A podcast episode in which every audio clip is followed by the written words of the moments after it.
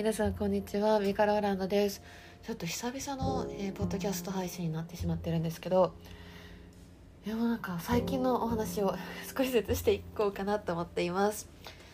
最近の話というか、まあ、今日話すこと主なトピックが、まあ、自分のその何て言うか、えー、アウトプットをしないと死ぬっていう特性のお話とあと、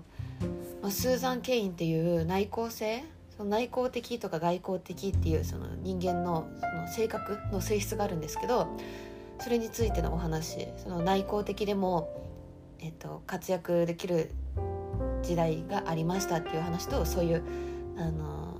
そういう時代が今後もっとまた戻ってくるよっていう話がスーザン・ケインの話であと一つが、まあ、知らないうちにその自分とは自分に合わない世界の影響を受けてたっていう話ですね。この3点が主な話になっていきます。でまあこの3点の共通点がですねやっぱりその自分の特性をきちんと理解して生活しないと知らないうちに本当にすごいストレスを受けてしまってあとはその自分の性質を人にちゃんとこう説明しないと自分が我慢してその潰れてしまうメンタル的に潰れてしまうなっていう話なのでもしその私と同じようにアウトプットしないと死ぬとか、まあ、人に合わせてるつもりはないんだけどその、まあ、ちょっとぐらい我慢していいやみたいな感じでちょっとちょっとだけこうなんだろう潰していってたらそれがすっごい消耗になってもうずっと焦燥感がやばいっていうかドキドキしちゃうみたいな状況になっちゃうんでそういう人に対して、うん、どうやってこう対処していけばいいのかみたいなことを今日は伝えていこうかなと思います。はいで、えー、まず1つ目アウトプットしないと死ぬっていうことなんですけどもうなんか今もね言ったばっかりなんですけど知らないうちにやっぱり人に合わせてしまったりしてでなんか例えばアウトプットの時間がすっごい欲しいのになんか例えば最近はずっと私はポッドキャストとか、えー、ライブ配信とかずっとやってたじゃないですか。でもやっぱりそういう時間が取れないってなるとあポッドキャストってやっぱり一人で落ち着いてる時間とか今っていう時にめちゃくちゃ話したくなるんですよねこんな風に。めっちゃ話したくなるしあとはその自分がたくさんインプットしたりしてでインプットしたことをやっぱ話したり書いたりすることで整理するんですよ。自分的には咀嚼って言ってるんですけどこう一旦取り入れたものを自分の中で噛み砕くっていう作業が必要ででその時間がうわ今やりたいっていう時に取れないともう頭の中がもうずっとカオス。でもうたまんなくなるんですよね。で私はなんか今までまあ、何回も自分の頭の中がカオスって言ってるんですけど、まあ、カオスなりにも私はこれまで経験したこととか勉強したことを全て自分の中に一旦取り入れてからきちんと咀嚼して自分的にそのしっくりくるなっていう情報にまで落とし込んでから頭の中に入れてるからそのカオスの中でも全然自分のメンタルは安定してるんですよ。でメンタルが安定しなくなるっていうかそのすごいストレスがやばいっていう時ってどういう時かっていうとそのたくさんの新しい情報が入ってるのにそれを自分で落とし込んで発信できない時にもう頭の中がその異物が入ってるまんまみたいな状況になるのでもう爆発しちゃってもう自分の素が出せないっていうかそのなんだろうね こういうあの本当に話したい内容を話せないとかなんかこういう宇宙とかさ自分のいつも考えているようなその思考の話とか脳内整理とかその私の好きな世界の話ができなくなるともう頭の中がもう爆発しちゃってその容量がパンパンになっちゃってもうダメなカオス状態になるんですよね。私の中でのいいカオス状態っていうのはさっきも言ったようにあの咀嚼してきちんと取り入れて、まあ、しっくりくる状態のカオスなんだけど、まあ、きつい状態っていうのはもう受け入れられないまんまその自分と外界の世界とのなんか狭間にかなりの情報がなんかこう蓄積されていってて私はそれを早く処理したいのに処理できないみたいな状態。だからなんか人と話してる時もどんな情報を入れてる時ももうね何にも入ってこなくってめちゃくちゃ苦しくなるの。でまあそういう時に私はやっぱり思考とかをもう書いたりすることでこれまではそのだいぶ落ち着けてたんだけどでも最近はあのポッドキャストでこうやってさあの録音してお話ししてみんなから反応をもらうっていうのが結構自分的にはすごくその相性がいいなと思ってたから話すことに対してのなんか欲求がめちゃくちゃこう上がっててうん。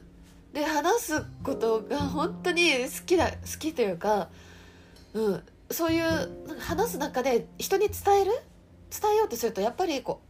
う少しやっぱり分かりやすくしようとするしそういう中で自分の思考も整理されていくからやっぱ話すことがね最近すっごくあの自分の中でかなりの重要ポイントになってたわけですね。うん、だから、まあ、これまでは書くだけでも、まあ、ブログ書いたりとかそういうのでもよかったんだけど、まあ、書くこと以上に話すことっていうのは情報量をバンバン詰め込めるからだからこう咀嚼したことを話して発散するっていうのが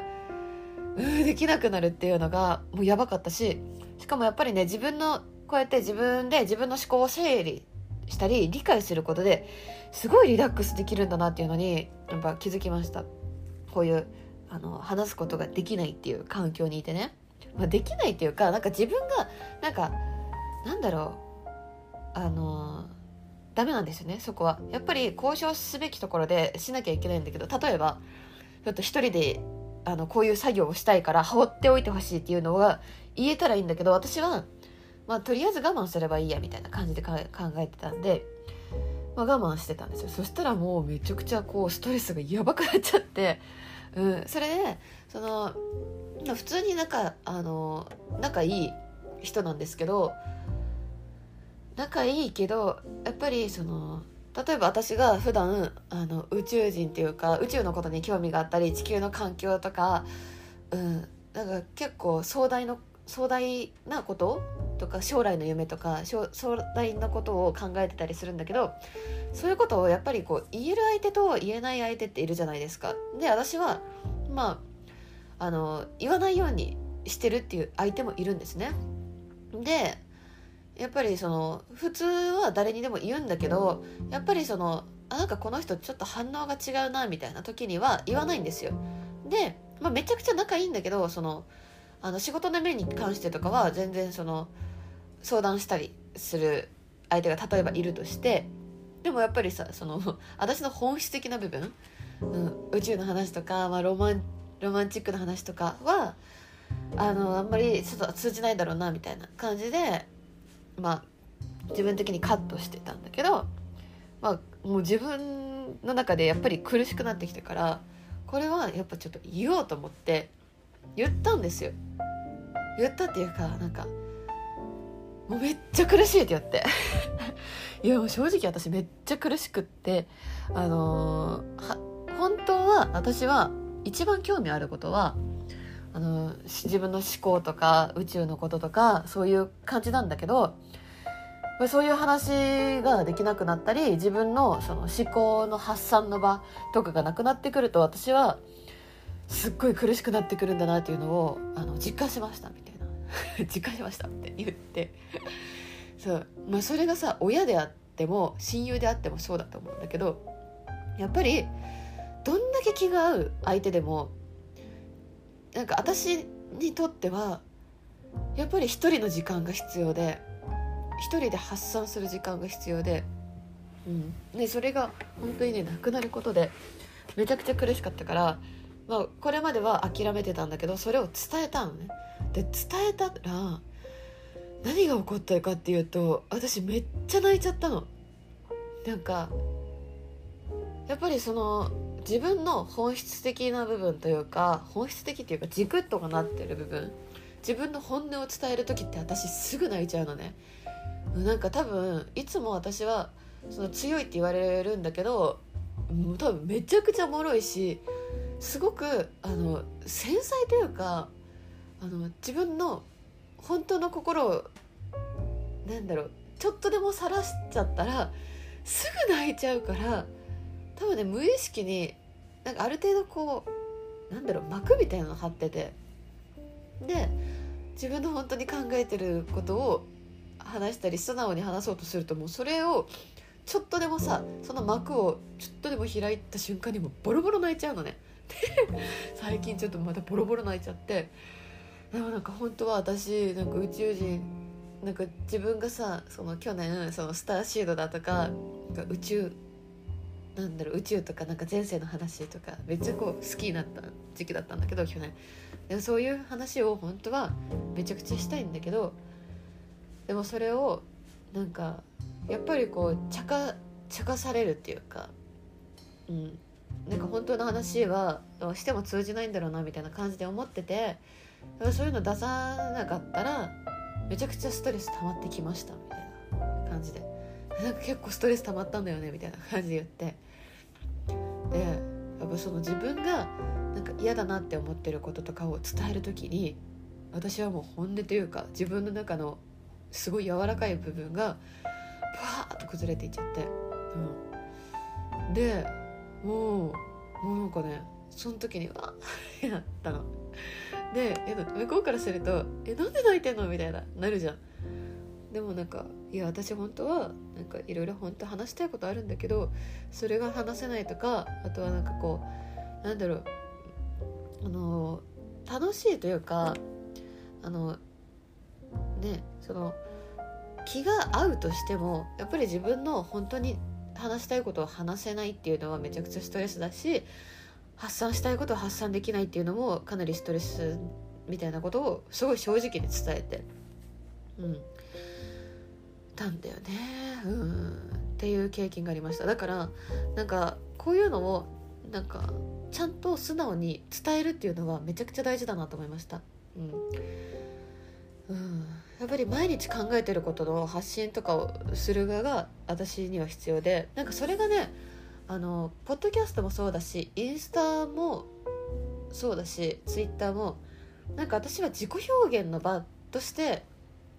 バンバンうん、あのどんどんどんどんこう考えてることを発散していきたいのね。でなんかいろんな風にさ SNS を使う人がいると思うんだけど、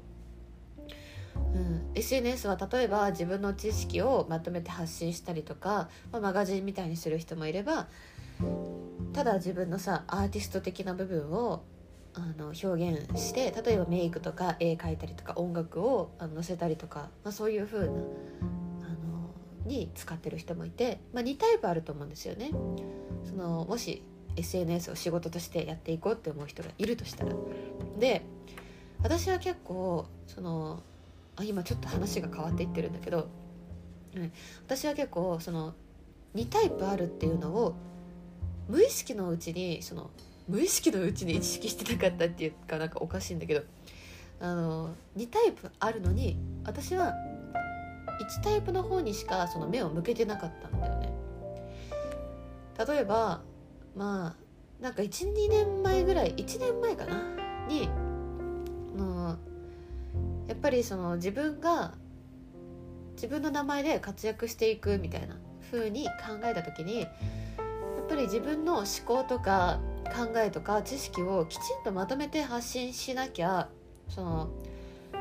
自分の認知につながらないって思ってたから、うん、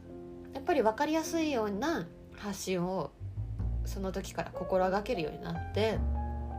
だからその参考にする人もそのバズってる人とか、うん、例えば美容赤とか、まあ、整形赤とか、まあ、そこら辺ってバズりやすいじゃないですか。あとは SNS の運用とかを頑張ってるような界隈とかね。バズりやすいからまあ当時はあこういうのがバズるんやみたいな感じでバーってフォローしていっててでそれを、あのー、まあ、参考に自分の中で落とし込んでやってたんだけどツイッターもねでインスタも最近はそんな風になんかやっぱりちゃんとその自分のプライベートのことをさあのパンパンパンパン発信していってもしょうがないからちょっと自分なりにマガジンみたいな感じでやっていこうみたいな感じで SNS を運用してたのね。でもそうやってその 私は例えば美容赤を参考にしてた部分があるんだけど、うん、なんか私ってその美容赤を参考にしつつあんまり美容赤のこと好きじゃないというかまあみんな皆さんよく知ってると思うんだけどうん。なんかやっぱり見るたびに結構嫌悪感がすごかったんですよ。そのななんでそんなに美容にばっかりこう目向けてるのみたいな感じで思ってて、うん、でもなんで私がその美容っぽい発信ばっかりしてたかっていうとやっぱりそれが認知されやすいのかなって思ったんですよね。自分なんか私の中でその本当はマインド系のマインドとかそういうことを発信したいんだけどそれをどうやって形にすればいいかちょっと分かんなかったから、うん、だしそのなんか自分の参考になりそうなあの発信をしているというかそういう、うん、あの界隈というかそういうのが特にわなんか分からなすぎて、まあ、私的にはロールモデルがいないってよく言ってたんですけどだからまあ、発信しやすいその美容系でそういうまとめみたいなのを作ってたんですよね。でもやっぱりそのあじゃあこのなんだろう美容系で結構その影響力がある人たちっているじゃないですか。でその人たちが、うん、やってることって例えばそのコスメのレポとかなんかダイエットのレポとかなんかそういった結構ね物質的なことにめちゃくちゃこう脳内が侵されてる方が多くって、うん、で私はそれを見るために結構嫌悪感がすごかったんだけどでもその自分をその伝えるまず認知してもらうっていう確定では必要なことなのかなと思って、うん、だしその自分を認知してもらうにはそういう道しかないのかなって思ってたから、まあ、一時期はそういうのをあの結構なんか見て参考にしてたりしたりあのあとは なんか私もなんかたくさん化粧品買わなきゃ買わってなんかおうちみたいなのを作って分かりやすく発信していかなきゃいけないのかなみたいな思ったり、うん、あとは SNS をこうフォロワーを増やそうみたいな風に頑張ってる方とかもいっぱいいるしそれを発信してる方の界隈もすごくいるじゃないですか。でそういう人たちってやっぱりたくさんのコミュニティというかファンを作ってみんなであの助け合いあってフォロワーも伸ばしていこうみたいにするんだけど私そういうのに関してももうめちゃくちゃ嫌悪感がすごくってうんだからねなんかでもその道しかないと思ってたんだよね。うん、でもその一方全くそういうことをしない人もいるわけですよ私の友達の中に。でこの間なんかなんかどうなんだろうそういうことを全くせずに本当にアーティスト系 の友達がいてで私はその時に気づいたのね。その2種類いるんだなっていうふうに思って。一つがその物質的物質的な世界でのとにかく分かりやすさ重視。0から1から10まで全部説明してそれをあの分かりやすさを売りにフォロワーを増やしていったり自分の認知活動をしていったりする人がまず1つ目にありますそしてもう一方がアーティスト系なんですよね。うん、なんか1つ目が例えばビジネス系とかそういう物質型なのに関してもう一方はアーティスト型であの特にそのフォロワーを増やそうっていうかまあしてると思うんですけどそのなんかフォロワーの増やし方とか美容のコスメスウォッチとかなんかビフォーアフターとか全くそういうのがなくとにかく自分の表現したいことだけ表現してるみたいなそういうアーティスト型っていう2つのなんだろうカテゴリーに分かれてるっていうことを私は、まあ、最近気づいたんですよ。まあ、うすうす気づいてはいたけどなんか私がどっちどっちに属すのかなっていうのは考えたことなかったんですよね。でアーティスト型っていうのに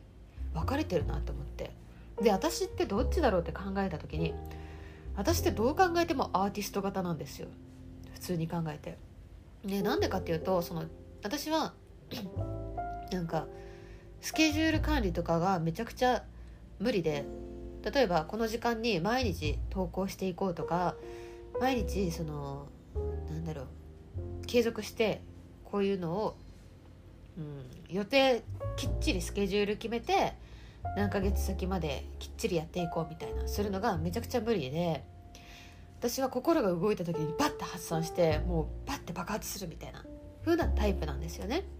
でもどう考えてもアーティスト型じゃないですか頭の中は。なのに私は自分でスケジュール通りに行かないとかその分かりやすく伝えなきゃいけないのにそういうのがなんか面倒くさく感じてしまうとかなんかそういうので悩んでたっていうかそういうので結構フラストレーションみたいなの感じててでそれってあの一番のグループなんですよねその物質的というか、うんまあ、そういう感じの一番のグループで。でもう私のそのなんか軸となっているやっぱ感覚の部分は2番目のアーティスト型だからもう私なんかまた知らないうちに自分に合わない方が向いてたなっていうのにもうそこでまた気づいたんですよ。でそのアーティスト型の人たちって別にそのなんだろう例えばメディアみたいな運用の仕方って全くしてなくってあの SNS をね全くしなくってとにかく自分のあの感じたこととか気づいたこととか学んだこととかをパンパンパンパンこう更新していって自分の世界観を作り上げていってるだけで、うん、で私はなんか自分の中にそういう性質はあるっていうのはまあ分かってはいるんだけどその周りからも言われるしまあアーティスト型なんだろうなって分かってはいるんだけどでもやっぱり昔ねその学んだその成功するにはなんかまず人の真似をしなきゃいけないみたいななんか自分がポンコツだったからこそそういう知識を取り入れた時期があったの。ビジネス系のね。だからそういう思考にいまだになんかやっぱり侵されてて、うん、あとはそのこれまでのこう教育というか今まで自分が受けてた教育の中でやっぱりその私のアーティスト型をこう殺してしっかりやらなきゃいけないとか、うん、会社でもそうでしょ。やっぱりこう自分の中であのマニュアルに沿ってやらなきゃいけないっていうのが強く残っててそれ通りにしようみたいなのがあったんだよね。でだからそのアーティスト型みたいに感覚的にやってても私はダメなんだみたいなのをやっぱりこう心の中で思ってて、うん、思ってたんだけどね。やっぱり気づいたのが何だろう。その数値とか運用の、まあ、成功法則みたいなのに沿ってやっていく。それでうまくいく人もいるしそういうの全く関係なくバズるというか人気になるスターになるっていう人もいるじゃないですか。思いません、うん、例えばまあ歴史的人物を考えた時にまあ全然考えてないんですけど今ちょっとな誰かいるかなって考えた時に例えばまあトランプとかまああのヒトラーとかね。あとは誰かいるかな。あとはローランドあのホストのローランドとかあとは、まあ、知ってる人も多いと思うんだけどキャバ嬢のモン・リョウみたいなもいると思うんだけどあの人たちって別に何もコツコツやろうとしてないしその成功法則どうのこうのとかそんなんじゃなくってとりあえずカリスマ性っていうか新しいものをなんかポンと出すっていうかなんかいきなりカリスマとしてポンと自分のやりたいようにやってそれを強烈に好きっていう人がボーンとできたみたいな感じじゃないですか。それって別に理論とか全く関係なくとにかくその人のポテンシャルがいきなりこう強化されたみたいな感じでしょ。だから私はなんかずっと理論にばっかりそのやっぱりこう頼りやすいから頼ろうとしてたんだけどなんか別にそれ必要ないんだなと思って。そのなんか自分人間のその数値化できるこれまでの成功法則というかこうすればこうなるみたいなのからなんか超越した部分が確実にあるんですよね。前なんかカリスマ性のカリスマになる方法みたいな記事でも書いたんですけどやっぱりなんかなんだろうアーティスト型というかカリスマっていうかそういうのってなんか人と同じようにする必要はないというかとにかく自分の中のその何かを見つけてそれを表にバンバンバンバン発散していくことで自分も幸せになるし周りにもすごいいい影響を与えていくっていう風になると思うんですよ、うん、だから私はそっちに目を向けるべきだったんだなって本当に気づいたんですよね。でそれがあの今回の学びというか今回みんなに一番伝えたかったことです。うん、で私はなんか本当にこれね23日前にようやく気づいたことなんですけどまあなんだろう多分みんなも知ってると思うんだけどその私はアーティスト型っていうのも知ってるし自己表現というかその自分のやりたいようにやるっていうのもまあ去年、1年間かけてやっぱりその自分の好きなことしかやらないっていうふうには、まあ、決めてたんだよね。うん、去年は本当にたくさん気づきが多い年だったから、うんまあ、嫌いな仕事はもう全部やめたしその中で自分は好きなことをだけを仕事にしますっていうかそれだけを使命なんか使命の感じることだけを仕事にするみたいな感じで決めた年だったんだけど自分のその活動において参考にする人というか、うん、発信する方法においてはあのまだスイッチできてなかったんだよね。やっぱりちょっとなんか物質的な世界っていうか、うん、感覚型人間なのに物質型に合わせに行こうっていうふうにしてた自分がいて、まあ、それはかなり無意識だったの。それしか道がないって思ってたからね。ででもこれすらもしなくていいっていう風に気づいたのがまた最近のここ数日間の学びだったっていうことでした、だからうん。なんかあれだよね。本当に自分が心地いいと思える方法でやっていくしかなくって。うん。例えば YouTube とかもそうなんだけど私ってなんかどうしてもやっぱりあのー、しっかりしなきゃというか出すからにはあのー、クオリティ高いもの出さなきゃって思いがちなんだけど多分みんなそんなことを求めていなかったりしてて私に対して。多分皆さんは、えっと、私に対してそのクオリティ例えば動画のクオリティどうのこうのっていうよりもあの話す頻度とかを上げてほしいとか私の考えがあの聞けたりとか読めたりするっていう場さえあれば何でもいいって思ってくださる方が多分ほとんどなんですよね。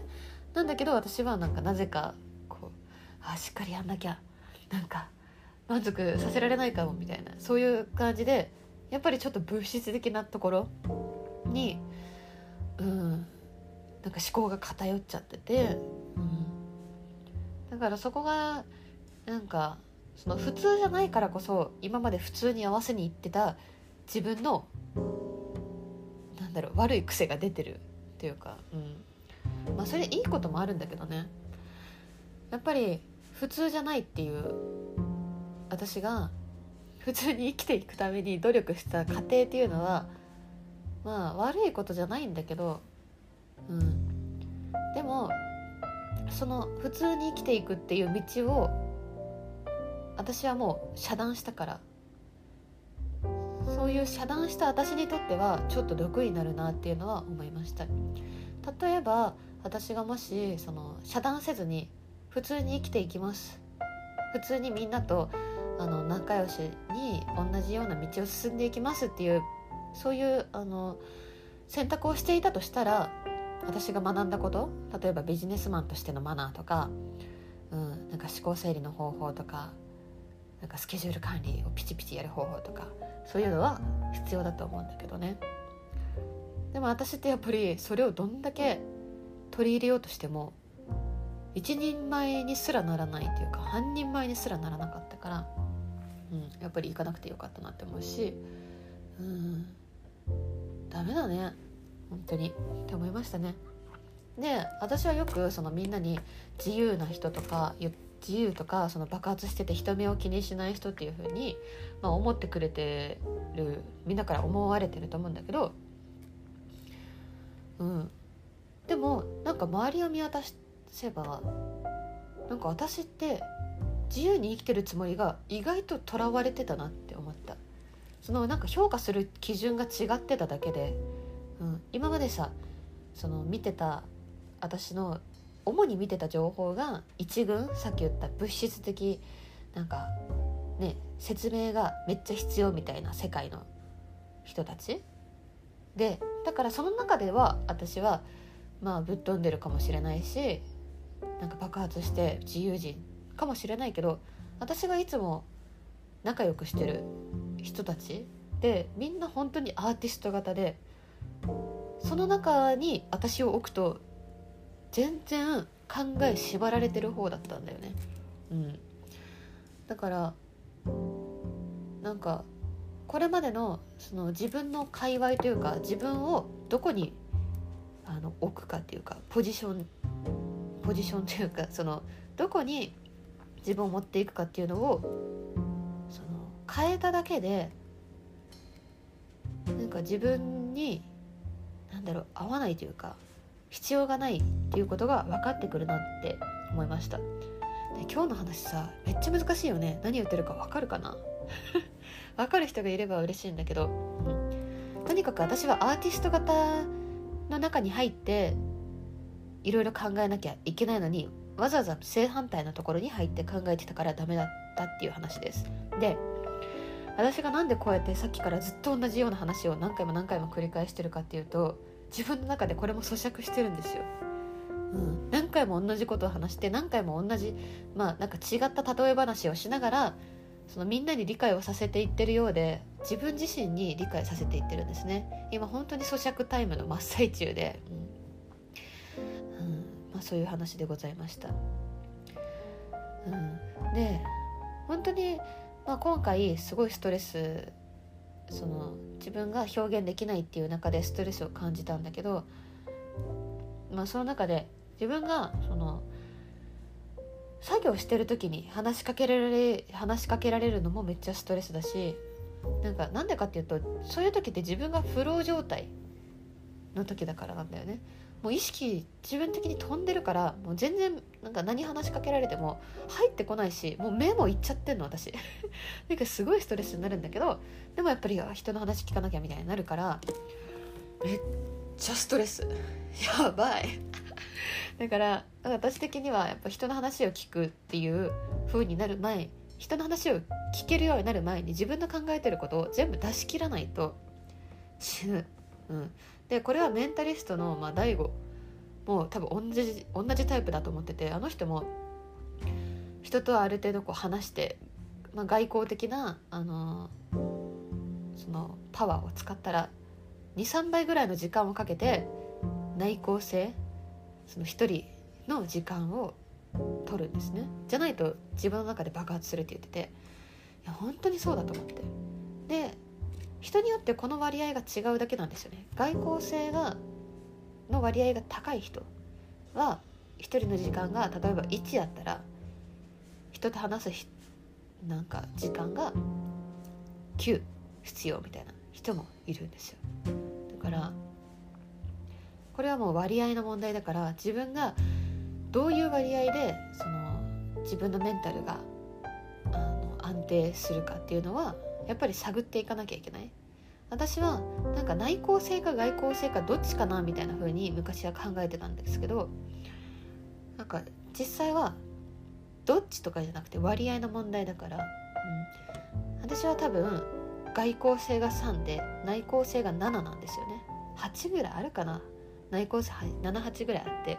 本当に一人の時間がもう大好きでうん。で残りの2の時間にこうやって、まあ、発信まあこの発信は内向の時間かな。残りの2の時間に人に会ったり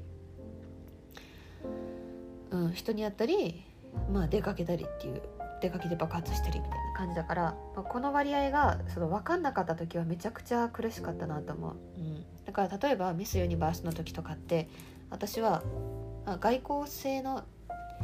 人間じゃないのかなもしかしたらって思ってたような時期だったからだから人前にどんどん出ても大丈夫って思ってたんだけどなんか1日2日目まではいいんだけどそっからもう疲弊してきちゃってもうめちゃくちゃもうもうだるいみたいな。でもなんか今日行ったら私スカスカスカスカのまんまになっちゃうからえもうなんか無理なんだけどみたいななっちゃって。でもう2ヶ月ぐらいのビューティーキャンプがあってもうずっと人前に出続けるわけね。もう毎日毎日レッスンがあって自分を発表して毎週イベントでなんか自分を表現するみたいな場になってで私はなんか自分的には結構目立ちたがり屋というか自分を表現するのが好きな人だと思ってたのに2ヶ月間のビューティーキャンプが終わった後死んだの。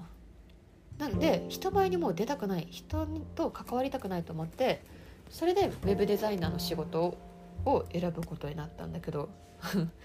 もう死んだのねとにかくでも本当に関わりたくなさすぎてもう1から10まで全部1人だけでできるような仕事と思ってウェブデザイナーを始,、ま、始めたのが、まあ、私のファーストキャリアの始まりだったのね。で、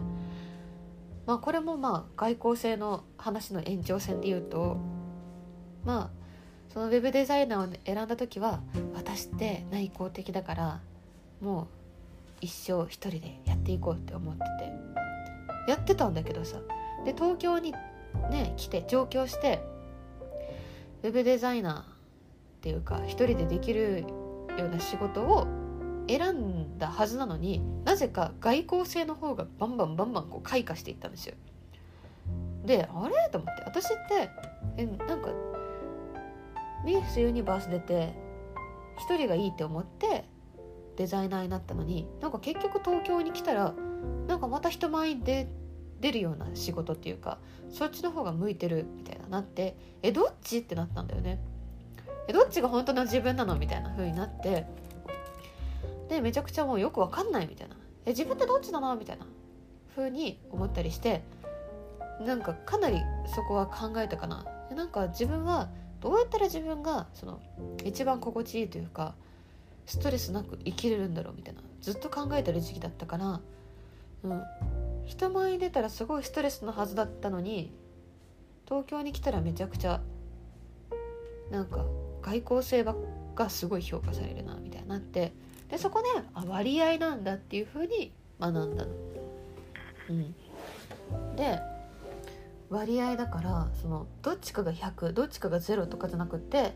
7対3とか8対2とかそういう割合？なんだなって知って。でまあ5対5の人もいるしね、うん、そこからすごい楽になった、うん、なんか無駄にあ人と会うのは向いてないからもう会いませんとか言うんじゃなくってあ頻度を自分的に調整すればいいだけねと思って、うん。まあ、1回例えば飲み会行ったらもう1ヶ月行かないとかそういうふうに自分をコントロールしていけるようになったっていう話。うん。今日めちゃくちゃ話してるな。今何時間話してるかな。あもう37分話してる。うん。でもまあこの話は結構みんなにあの参考になると思っていて。うん。なんか知らないうちに誰かの影響を受けてたけどその誰かっていうのは自分と真反対のあの人間でしたっていう話もよくある話だと思うし。あとはその外交性とか内向性とかの話もうん、みんなにすごく参考になる話だと思う。うん、なんでかというとやっぱりその今の世の中って外交性がすごく評価される世の中だから、うん、そのビジネス書とか見てもそのできるビジネスマンの在り方みたいなそういうなんかビジネスマナーとかさ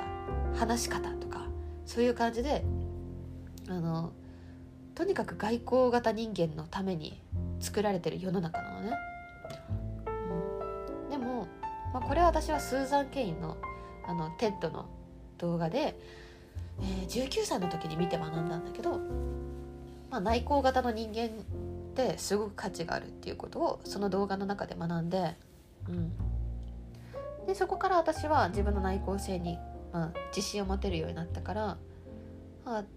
あじゃあ私内向型として生きようみたいななったし、まあ、こういう話を知ってるか知らないかで本当に生きやすさも違ってくるし自分の生かし方も、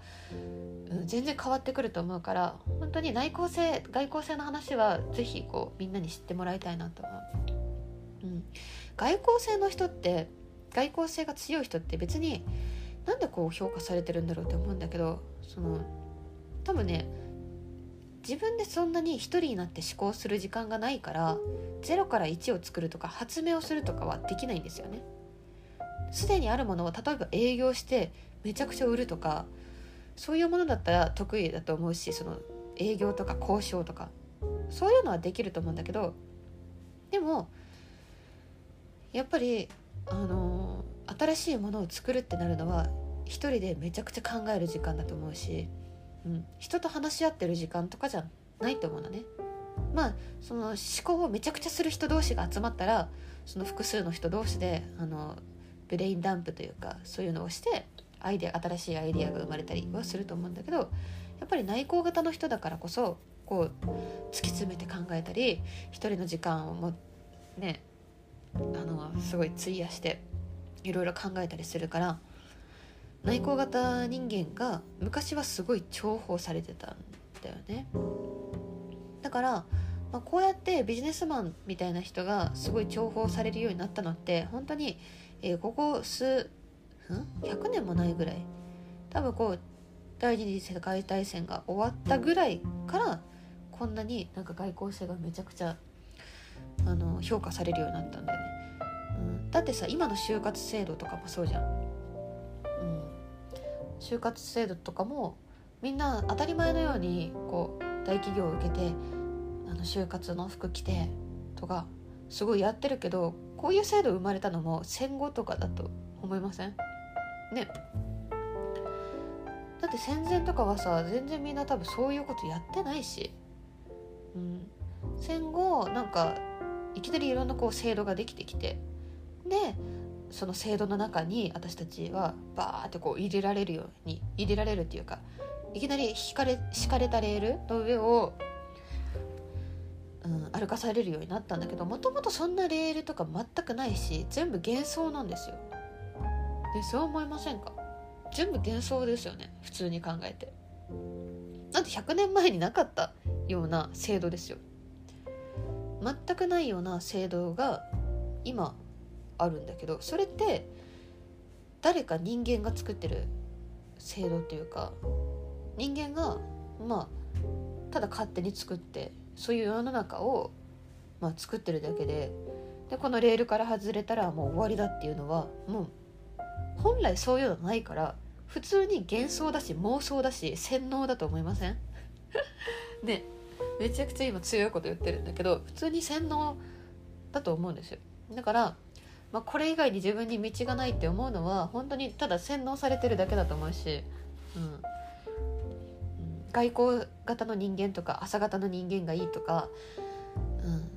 あと1日3食がいいとかこういう風なのが健康だとかっていうのはやっぱりこうメディアで言われてるようなこととか、まあ、本屋さんでは蔓延してるんだけど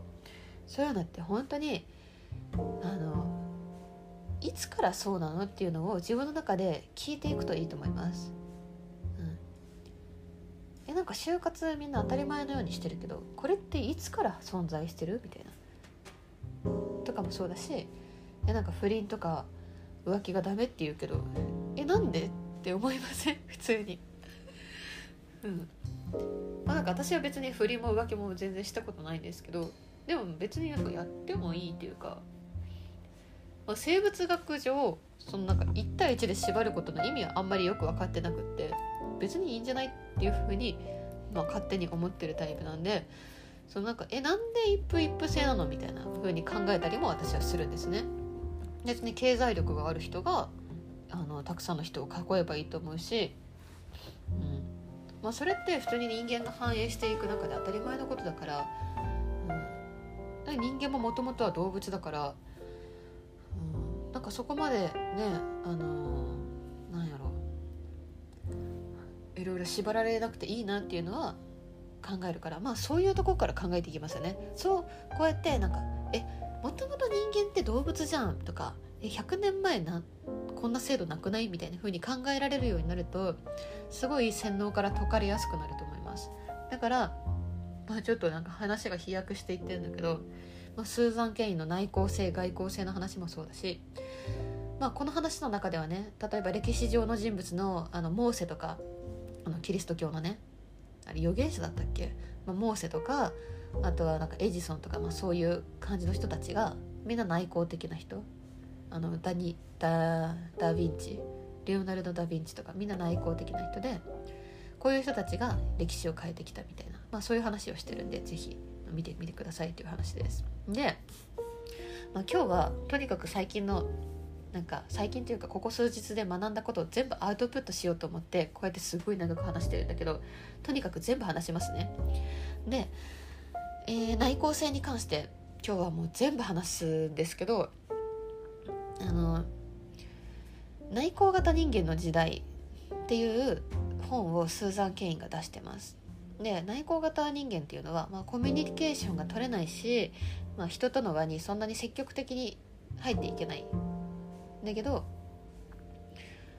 まあそういう人たちこそあの活躍できるしというかなんか ADHD とかもそうなんだけど、まあ、ADHD って、まあ、非合理的の人なんですよね。ね多分私もちょっと分かんないけど ADHD っぽいと思ってて自分を。まあぽいなって思うけど、まあ、周りからそう言われるので多分そうだと思うんですけど ADHD って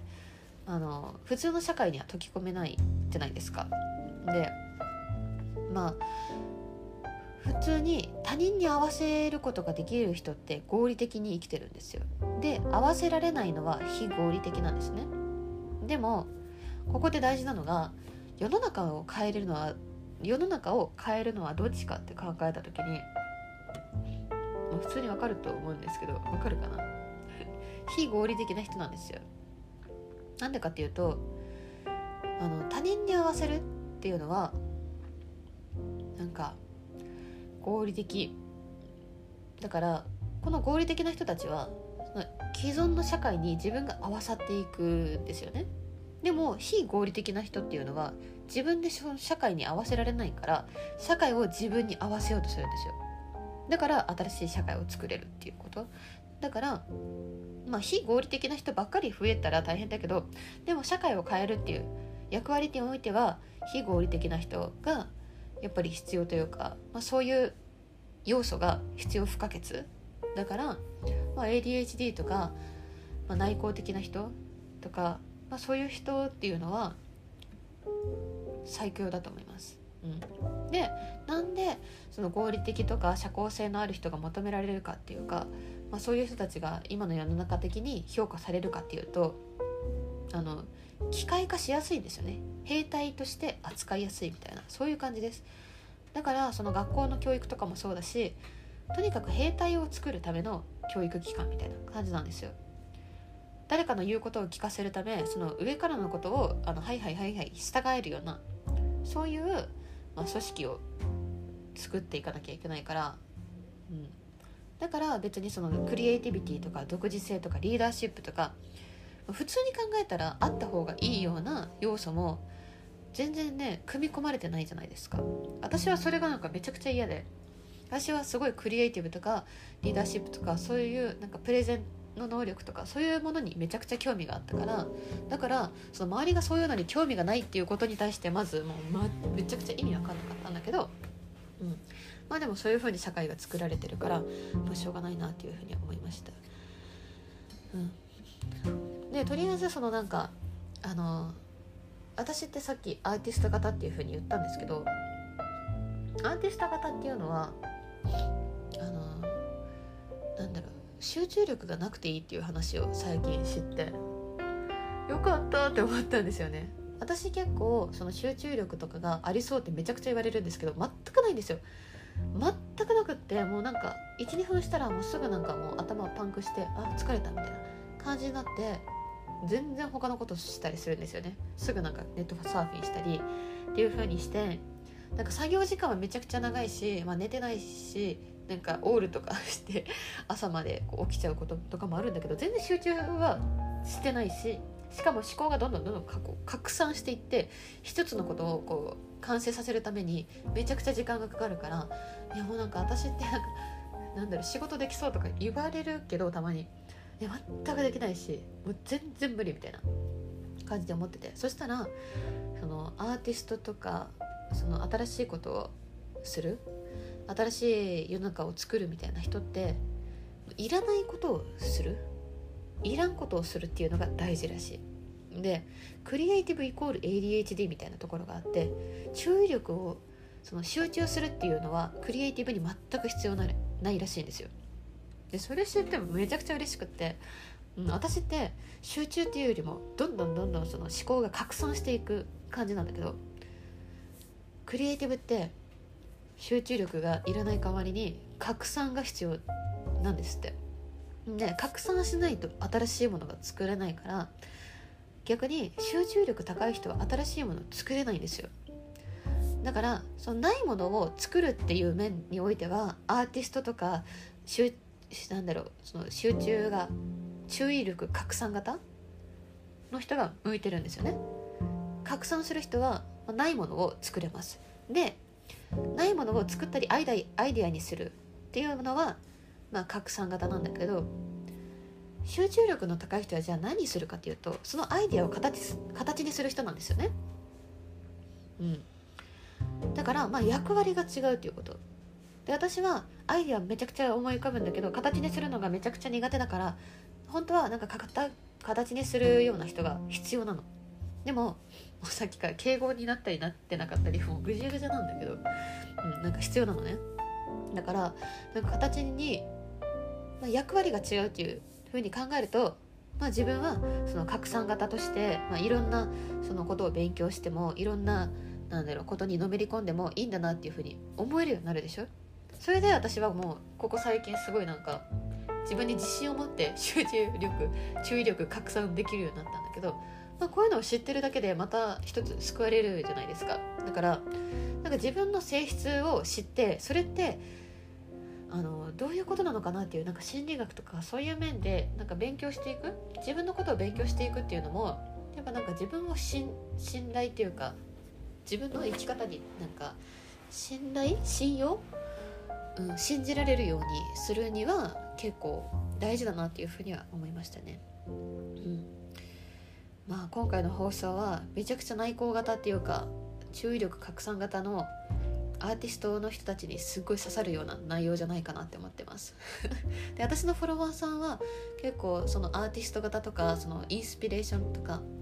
そういう地球とか宇宙とかについて興味がある人が多いと思うので多分今日の内容はもうかなり参考になるっていうか自信つく人も多いのかなっていうふうに思うんですけど、うん。まあ、自分のそその要素をねきちんと見極めて内向型 ADHD、うん、他人とまあ私関わるのは普通にできるんですけど、まあ、割合的な問題ですけど、まあ、他人の関わりがなんか嫌嫌っていうか苦手とか、まあ、そういう人たちは、まあ、自分の要素についてきちんとなんか調べてみることで、うん、自分はじゃあどういうふうに生きていくべきかっていうのが分かるようになるので、まあ、調べるっていうのは本当におすすめです。であのアーティスト型というか、まあ、私みたいな人間って本当になんか組織で生きれないというか普通の社会で生きれない人間らしいですね。うん、なので本当に自分で、えー、授業を起こすとか自分で何かを表現して生きていくとかそういうことをするしかなくってまあでもそういう人たちにとって生きやすい時代になってきたとは思うので、うん、なのでまあやっぱりねそのまあ、さっきレールっていうのは妄想というか妄想って言いましたけどそのレール以外のところで自分で作っていくっていうのはあれなんですよね、まあ、精神的に結構難しい部分も多分あると思うんですよ。でレールって何かっていうと私今思ったんですけど神みたいなところあるなって思ったんですよね。全員が信じてて全員がそのレールの上を歩けばなんか幸福に導かれてるって思うみたいなって思ってるじゃないですか。それって宗教みたいじゃないですか。今思ったんだけど。うん。これさえ信じておけばこの道にさえ行けば自分は幸せになれるみたいな。そういうなんか違った意味でなんかほぼ宗教だよね。普通に。今すごい思ったんだけど。宗教だ本当に。うん。だからレールっていうのは妄想だしまあ宗教も宗教でまあ人が作り出した幻想では、まあ、幻想っていう面もあるかもしれないけど、まあ、宗教とか、まあ、神とかガチ宗教とかは、まあ、本質的な部分もあるけど、うんまあ、でもそういうことですよね。みんながレールを信じればそれが真実になっていくし、うんまあ、それを盲信しとけば自分の心が救われるのであればそれを盲信しとけばいいしだからレールを外し外れたら自分にとっての神がいなくなる。自分にとって信じるものがなくなるからすごく苦しくなるんですよ。日本人にとってはね。でも逆に神を信じてる国だとあのめちゃくちゃまだ心的に楽だと思います。でこれも面白い研究結果があってサッカー選手の中でめちゃくちゃうまくいくサッカー選手ってあの神を信じてるか神を信じてないかもしくは自分を信じてるか自分を信じてないかみたいなテストがあった時に絶対的に神が自分をめちゃくちゃ信じてる人がすごいうまくいくんですよ。うん、なんかやっぱり人間って何かにすがりたい生き物だから、うん、だからその日本でいうと、まあ、レールっていう宗教だよね。そういうのに宗教に、まあ、入っておくとすごく心的にも安定して、まあ、自分的にそのそのレールから外れてる時よりも、まあ、うまくいくかもしれないし、うん、っていうのがあるからたとえレールから外れたとしても自分の中に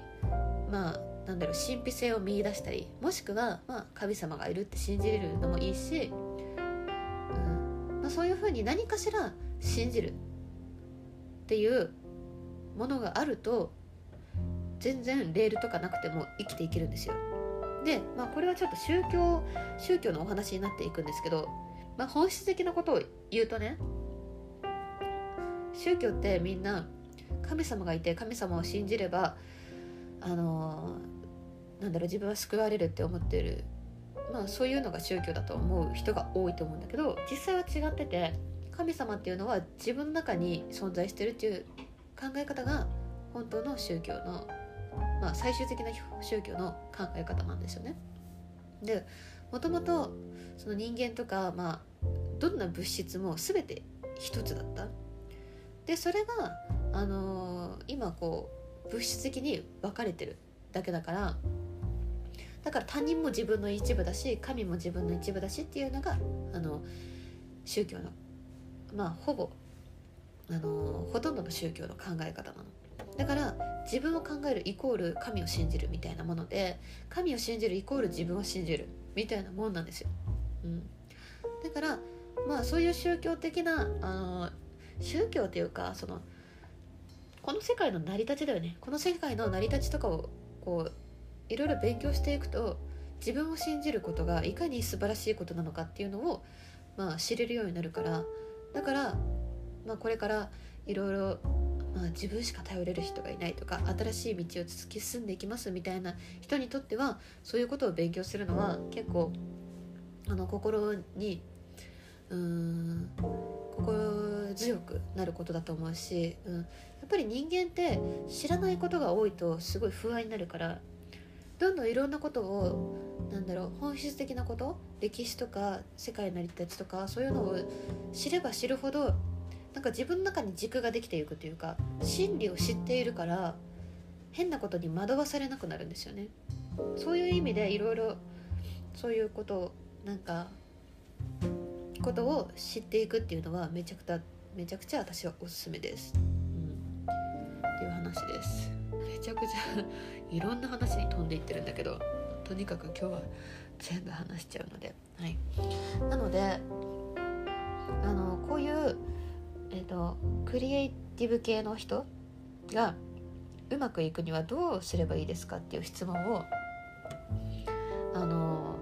質問があってでそれをある人がね、まあ、名前は言えないんですけど、まあ、学生に質問されてたんですよ。アーティスト系でどうやってこれからあのじゃあ生きていけばいいんですか？みたいな。どういうふうに計画してますか？みたいな。計画計画とか無理ですよね？みたいな。話をされあの学生が相談しててその有名な方にねアーティストの。そしたらそのアーティストの方が何て言ったかっていうと一番うまくいくのは全部ノープラン。